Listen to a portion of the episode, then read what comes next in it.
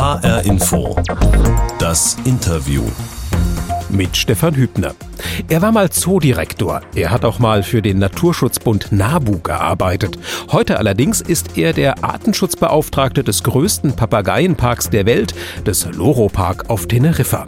Und auf dem Posten kann er sehr viel mehr reißen, als sich nur um bunte Vögel zu kümmern, sagt der Biologe Wolfgang Rades. Ja, das Tolle, was mir mein Job ermöglicht, ist, dass ich mich mit Leib und Seele für die Natur, für die Tierwelt einsetzen kann, dass ich sie unseren Mitmenschen rüberbringen kann, die Notwendigkeit ihres Schutzes. Und da ist einiges zu tun und das macht Spaß, weil es sehr, sehr sinnvoll ist. Warum ausgerechnet Papageien prima Botschafter für den Artenschutz sind, wie man hochbedrohte Arten wieder in der Natur heimisch machen kann und warum es Wolfgang Grades trotz seiner Faszination für die intelligenten bunten Krummschnäbel immer wieder auch hin zu Free Willy und Lurchi zieht, darüber spreche ich mit ihm jetzt in HR Info, das Interview. Herr Rades, der Loro Park Teneriffa, auch wenn wir jetzt hier in Dillenburg in Ihrem heimischen Arbeitszimmer sitzen, das ist ja schon eine beneidenswerte erste Dienstadresse, ne? Loro Park Teneriffa. Und ich muss gestehen, mir gehen da gleich eine ganze Menge verschiedener Dinge durch den Kopf. Zum Beispiel Teneriffa, Insel des ewigen Frühlings. Stimmt das oder stimmt das nicht? Das stimmt, ja. Und das ist wunderschön. Gerade wenn man hier im dusteren Winter sitzt, aber auf Dauer findet es man gar nicht mehr so toll. Zumindest fand ich es nicht so toll. Das der Grund ist, warum ich dieses Paradies auf Erden wieder verlassen habe. Aber vielleicht kommen wir da noch drauf. Okay. Apropos Paradies, man sagt ja auch, Teneriffa sei so das totale Rentnerparadies. Ist das richtig oder ist das ein Vorurteil? Das ist begrenzt richtig, ja. Wobei das sehr gut nachvollziehbar ist. Ich habe auch viele Leute kennengelernt, die dort Teilzeit äh, sind, die also im Winterhalbjahr auf Teneriffa sind und im Sommerhalbjahr dann in Deutschland und umgekehrt. Also es ist nachvollziehbar, aber nichtsdestotrotz hat die Insel eine schöne Atmosphäre, vor allen Dingen der Norden der Insel, wo auch der Loro-Park gelegen ist. Man hört ja auch häufig mal, dass Teneriffa so eine Trauminsel auch sei, so eine regelrechte, gerade für Biologen. Ist das richtig? Jein, jein, jein. jein. Also Sie sind ja Biologe. Genau, ja. es ist biologisch total interessant. Ich bin Herpetologe von Haus aus, also Kriechtierkundler. Und alleine die Echsenfauna auf den Kanarischen Inseln ist halt große Klasse. Und wenn man halt sieht, dass es alles Tiere sind, die dort analog den Galapagos-Inseln auf einer Vulkaninsel sich haben entwickeln können und es überall verschiedene Inselformen gibt, ist es großartig. Deswegen ja, aber auf der anderen Seite ist die äh, Artenvielfalt doch relativ eingeschränkt. Ich stelle mir jetzt nur so gerade die Frage, was zieht denn einen Herpetologen, einen Kriechtierkundler in die Dienste eines Papageienparks und dann auch noch des weltweit größten seiner Art? Das ist die Faszination, die dieser Park ausübt, der ja weltweit einer der führenden zoologischen Einrichtungen ist. Und äh, wenn man sich eben nicht als reiner Herpetologe versteht, sondern eher als Tierökologe, dann ist es schon so, dass äh, die anderen Tiere, die dort gehalten werden, gerade unter diesen tollen subtropischen Bedingungen, ne, mit einer einzigartigen Flora, dass die einen schon in den Band ziehen. Jetzt waren Sie ja auch eine Zeit lang mal zoologischer Direktor dort im Loro Park. Dazu auch noch einmal eine ganze Zeit lang äh, Direktor im Tierpark in Herborn hier in Mittelhessen. So Zoodirektor, das ist ja eigentlich so ein Traumberuf, glaube ich, für viele Leute, die so in der Biologie tätig sind. Und Sie haben das eingetauscht gegen den Job des Artenschutzbeauftragten. Warum haben Sie diesen, diesen Traumberuf denn aufgegeben? Das ist eine sehr gute Frage, die gar nicht so einfach zu beantworten ist. Zum einen, ich halte die Notwendigkeit äh, von zoologischen Gärten für ganz, ganz äh, weit oben angesiedelt, weil wir in einer zunehmend naturentfremdeten Bevölkerung versuchen müssen, für die Schönheit der Natur und für ihren Schutz zu sensibilisieren, weil einfach zu viel kaputt gemacht wird durch eine ja sich obendrein noch überbordend vermehrende Menschheit. Und äh, vor diesem Hintergrund ist es halt äh, spannend, sich zoologischer Gärten zu bedienen als Fenster zur Natur, deswegen meine Faszination, auch als seit langem im Natur- und Artenschutz engagierter Biologe, sich für zoologische Gärten und deren Fortbestand einzusetzen. Wo wir gerade an dieser Stelle sind, der Loropark, der wird ja dieses Jahr im Dezember 50 Jahre alt, ist auch in Deutschland bekannt aus Funk und Fernsehen. Jetzt für alle, die ihn noch nicht so genau kennen sollten, diesen größten Papageienpark der Welt, diesen Top-Freizeitort auf den Kanarischen Inseln, was macht den besonders? Was kann man da erleben? Also das Besondere ist einerseits die große Papageienvielfalt, die da ist. Wir haben 350 Arten und Unterarten mit an die 4000 Exemplaren. Äh, das ist schon überwältigend. Man kann Papageien auch äh, zum Beispiel am Rande der Delfinpräsentation im Freiflug im Gelände selber sehen. In dieses äh, subtropische Ambiente, naturnahe Ambiente eingebettet. Das ist ein großartiger Erlebniswert. Es ist fast so, wie Tiere auf Safari in der Natur zu sehen. Jetzt treffen wir uns ja heute nicht auf Teneriffa, sondern eben hier in Ihrem heimischen Arbeitsumfeld in Dillenburg. Ganz offensichtlich funktioniert das ja auch, dass man in Mittelhessen sitzt und von hier aus Artenschutzarbeit für einen spanischen Zoo machen kann. Wo sind denn die wichtigen ja, Schrauben, an denen Sie drehen, dass das von Dillenburg genauso gut geht wie aus Teneriffa? Die digitalisierte Welt ermöglicht das natürlich. Und darüber hinaus ist es natürlich so, dass weltweit bedeutende zoologische Einrichtungen auch weltweit Kontakte haben und pflegen. Und äh, dadurch, dass Familie Kiesling aus Deutschland stammt, also die Gründerfamilie und Besitzerfamilie des Loro-Park, ist natürlich eine besondere Wurzel hier nach Deutschland, nach Mitteleuropa gegeben. Und es sind halt viele, viele wichtige Partner, mit denen wir hier äh, kommunizieren. Das geht los bei den Medien, wie der Hessische Rundfunk heute, geht weiter über die Politik, über wissenschaftliche Institutionen, Bildungseinrichtungen, Naturschutzbehörden, Artenschutzbehörden sind alles wichtige Ansprechpartner, zu denen ich den Kontakt herstelle, halte und pflege. Und äh, nicht zu vergessen auch die Reiseveranstalter, die für uns natürlich auch ganz wichtig sind, dadurch, dass wir eben auf einer Urlaubsinsel äh, ansässig sind und dass wir durchaus äh, darauf angewiesen sind, dass auch ein Ferntourismus stattfindet, wobei sich Loro Park auch zusammen mit Futuris, der Nachhaltigkeitsinitiative der deutschen Reiseunternehmen, dazu verpflichtet, zunehmend das Reisen auch ökologisch verträglicher zu machen und den ökologischen Fußabdruck, den wir leider Gottes alle hinterlassen, mit Flugreisen natürlich erst recht, dass wir den weitestmöglich minimieren. Also ich merke schon, Wolfgang Gratis, Sie brennen tatsächlich auch für den Park, für den Sie arbeiten. Nur das mit dem ökologischen Reisen, das müssen Sie mir noch einmal etwas genauer erklären, weil wenn ich jetzt hier aus Deutschland mir den Park angucken wollte auf Teneriffa, ich würde ja so oder so fliegen und würde erst einmal in der aktuellen Zeit das Gefühl haben, das ist jetzt nicht so wahnsinnig ökologisch. Wie fördern Sie das ökologische Reisen nach Teneriffa hin und wieder zurück? Also zunächst einmal, indem wir an der Umwelteinstellung, an der Umweltsensibilisierung unserer Besucher arbeiten, die übrigens zu uns kommen, weil sie unterhalten werden wollen. Die meisten kommen nicht hin, weil sie den außerschulischen Lernort Zoo, so hier auch dieser Anspruch sein mag, äh, aufsuchen wollen, sondern die sind fünf oder sieben Tage auf der Insel die wollen Spaß haben. Und wir müssen die Menschen abholen, wo sie stehen. Und da können wir eben anfangen mit der Schönheit der Tierwelt, die wir im Park präsentieren und der sie umgebenden Natur, eben die Menschen dafür sensibilisieren, wie zart dieses Pflänzlein ist und gehütet werden soll, der natürlichen Lebensgrundlage, und wie schändlich es ist, das einfach so just for fun platt zu machen. Sprich, erstmal geht es darum, die Umweltsensibilisierung bei unseren Besuchern zu verbessern. Und dann, und da gehen die Initiativen mit den Reiseveranstaltern hin, zum Beispiel, dass wir an Modellen arbeiten. Zum einen Abfallvermeidung sowieso, Ressourcenschonung, das ist das eine. Und zum anderen, Flugverkehr ist unvermeidlich, aber müssen es drei Tage sein? Wenn ich eine Fernreise antrete, was ich persönlich auch gut finde, weil Reisen bildet auch und Reisen erweitert den Horizont und führt auch zu Sozialkontakten, wie wichtig das ist, über verschiedene Völker hinweg. Äh, aber äh, wenn ich dann Flugreisen nehme, dann bitte bleibe ich so lange, wie es geht. Und äh, diese Kunst der differenzierten Betrachtungsweise, schwarz oder weiß, gut oder schlecht, guter Zoo, schlechter Zoo, Flugreisen gut, Flugreisen schlecht, die Wahrheit liegt so oft in der Mitte und wir müssen zusehen, dass wir einen vernünftigen Mittelweg hinbekommen und von den Extremen abweichen. Es gibt viele Grautöne, es gibt nicht nur schwarz oder weiß und das gilt für den Flugverkehr auch. Als engagierter Artenschützer möchte ich Ihnen sagen, es geht ja nicht nur um die Reisen zum Beispiel auf die Kanarischen Inseln, von denen Loropark lebt und damit über die Loropark Foundation, über die Naturschutzstiftung natürlich auch zahlreiche Projekte in aller Welt, Natur- und Artenschutzprojekte in aller Welt leben. Über sondern, die reden wir gleich noch. Genau sondern äh, es geht auch insgesamt um die globale Dimension des Natur- und Artenschutzes. Artenschutzprojekte leben auch davon, Nationalparke in Ostafrika zum Beispiel, im südlichen Afrika, dass dort Touristen hinfliegen. Wie sollen denn die Menschen dort ihre natürlichen Schätze schützen und bewahren können, wenn es keine Einnahmen gibt? Und wenn man dann eben das auf sich nimmt und eine Flugreise nach Teneriffa macht, um den Louvre-Park zu besuchen, dann erfährt man dort dann zumindest noch ähm, diverse Dinge, wie man vielleicht in anderen Bereichen des Lebens sich ökologischer verhalten kann. So ist es, jawohl. Trotzdem haben Sie sich jetzt erst einmal schwerpunktmäßig den Papageien zugewendet. Sind die eigentlich besonders gute Botschafter für Belange des Artenschutzes?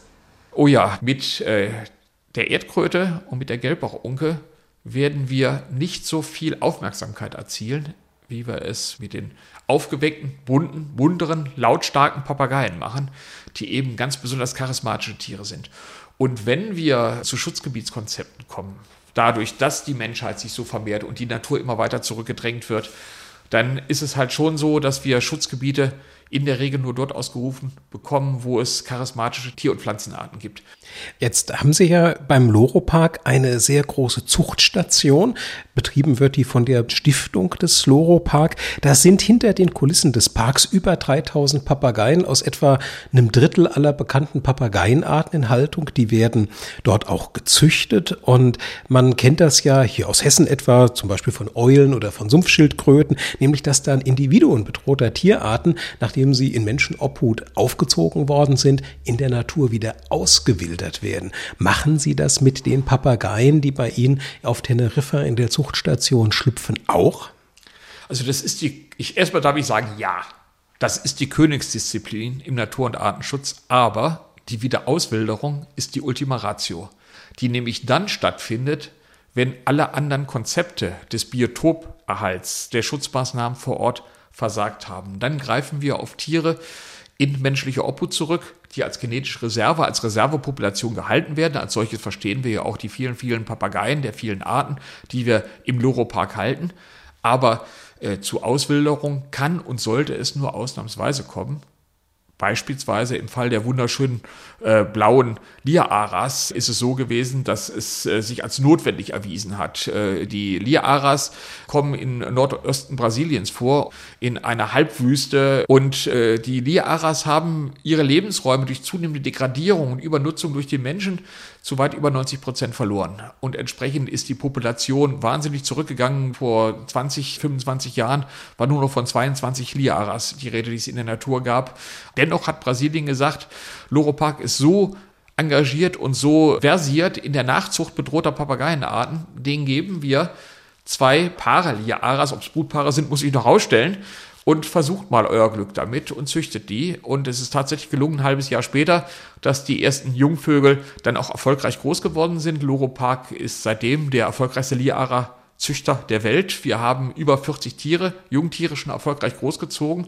Und jetzt kommt das Spannende, denn tatsächlich äh, sind dann 19 Liaras aus Loro Park seit 2060 zurück nach Brasilien gegangen und von denen sind dann von 19 bis 21 acht Tiere tatsächlich in die natürlichen Lebensräume zurückgegangen nach entsprechender Vorbereitung, was wahnsinnig aufwendig ist. Man kann nicht einfach Frissvogel oder Stirb einen Vogel raussetzen in die Natur und sieh zu, wie du klarkommst. Nein, man muss auch zusehen, zum einen Tiere, die über Generationen letztlich in menschlicher Obhut gewesen sind, dass sie ein Feindvermeidungsverhalten haben, dass sie zusehen, wie sie in diesen trockenen Lebensräumen, wie sie da überhaupt ihren Flüssigkeitsbedarf decken, nämlich über die Palmfrüchte der Likuri-Palme. Sie müssen die Likuri-Palme äh, kennenlernen und nicht das gute Körnerfutter, was sie im Zoo oder in der Heimtierhaltung eventuell bekommen ne, oder die anderen Früchte, die sie ersatzweise bekommen.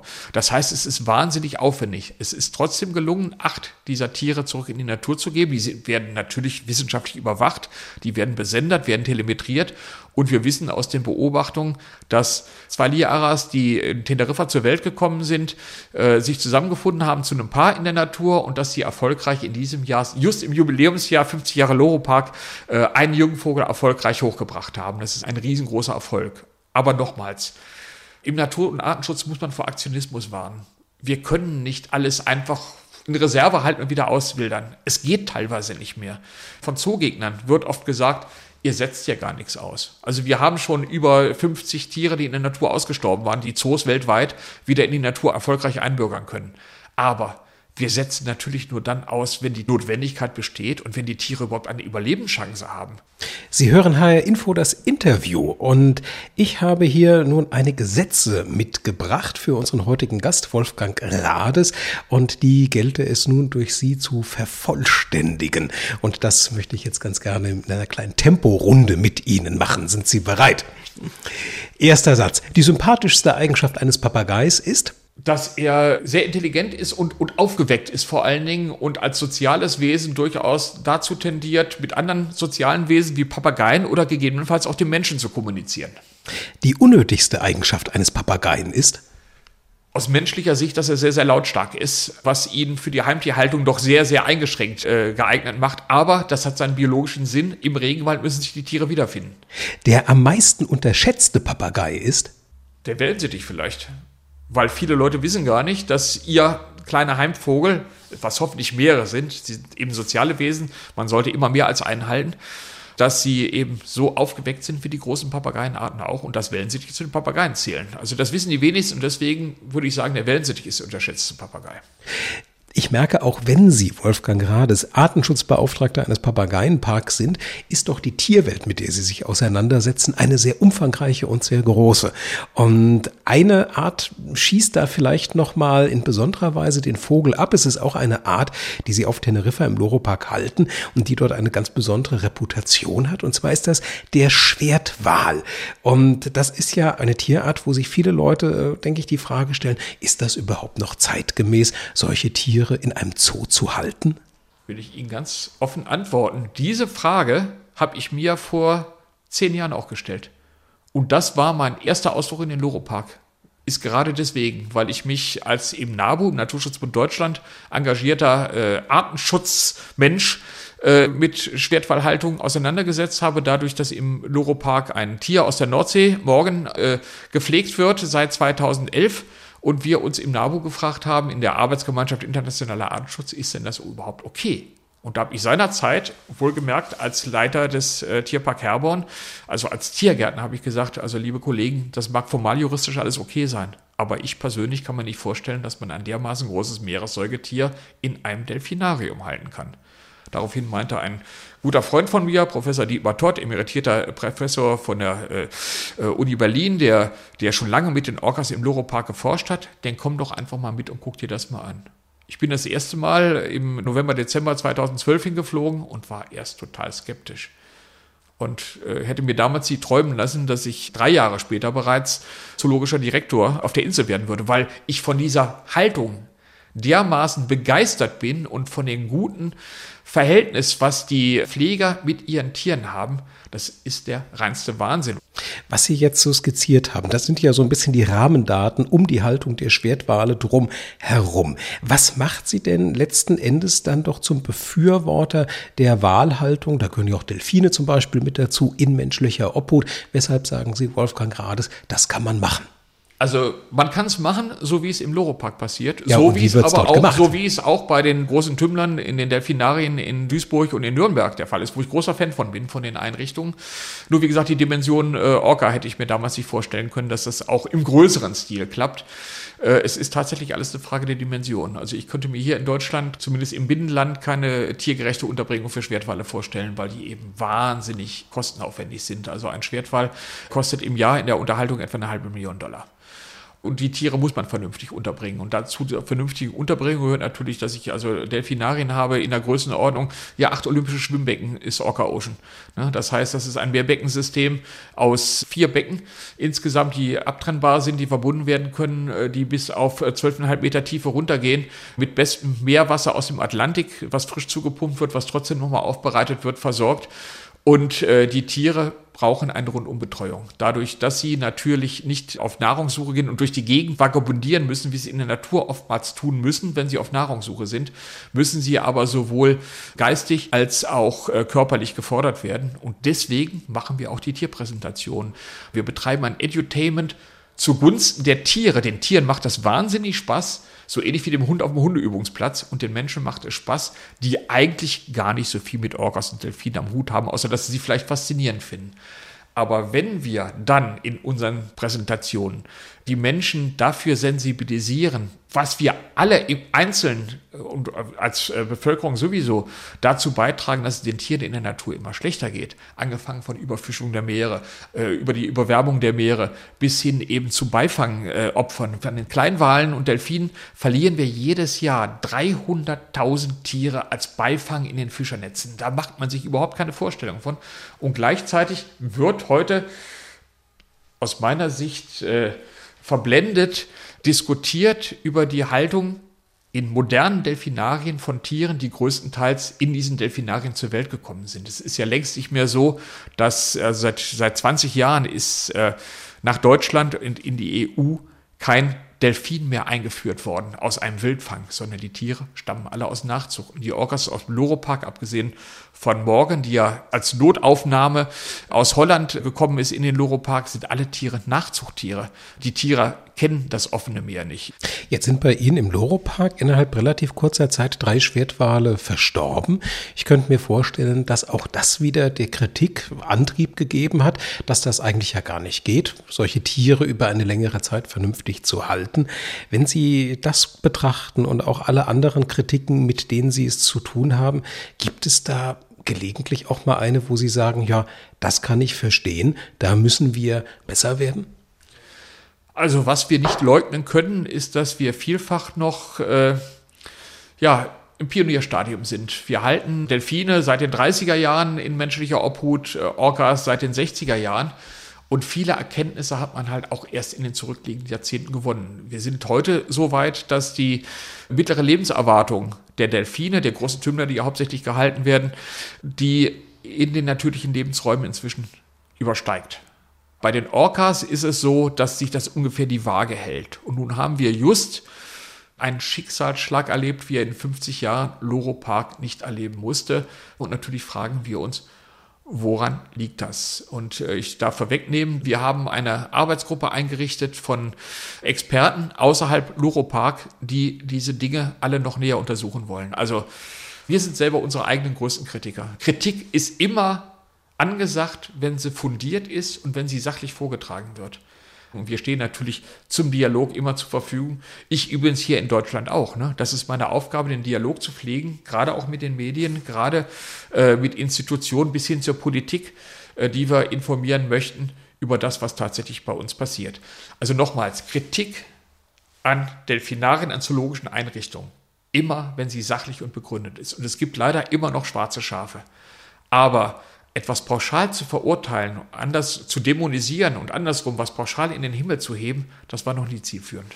Sie hören HR Info das Interview mit Stefan Hübner und mit Wolfgang Rades, seines Zeichens Artenschutzbeauftragter des Loro Park auf Teneriffa, des größten Papageienparks der Welt. Ja, und an dieser Stelle fällt jetzt mein Blick auf diese blau-weiße Kunststoffbox neben mir hier, hier in Ihrem privaten Arbeitszimmer in Dillenburg, Wolfgang Rades. Ah, das hier ist die berühmt-berüchtigte HR Info das Interview-Box und in der habe ich eine kleine Überraschung für Sie mitgebracht. Wollen Sie die Box mal nehmen? Fällt mal so ein bisschen hin und her bewegen, was Sie da drin hören. Was vermuten Sie, könnte da drin sein?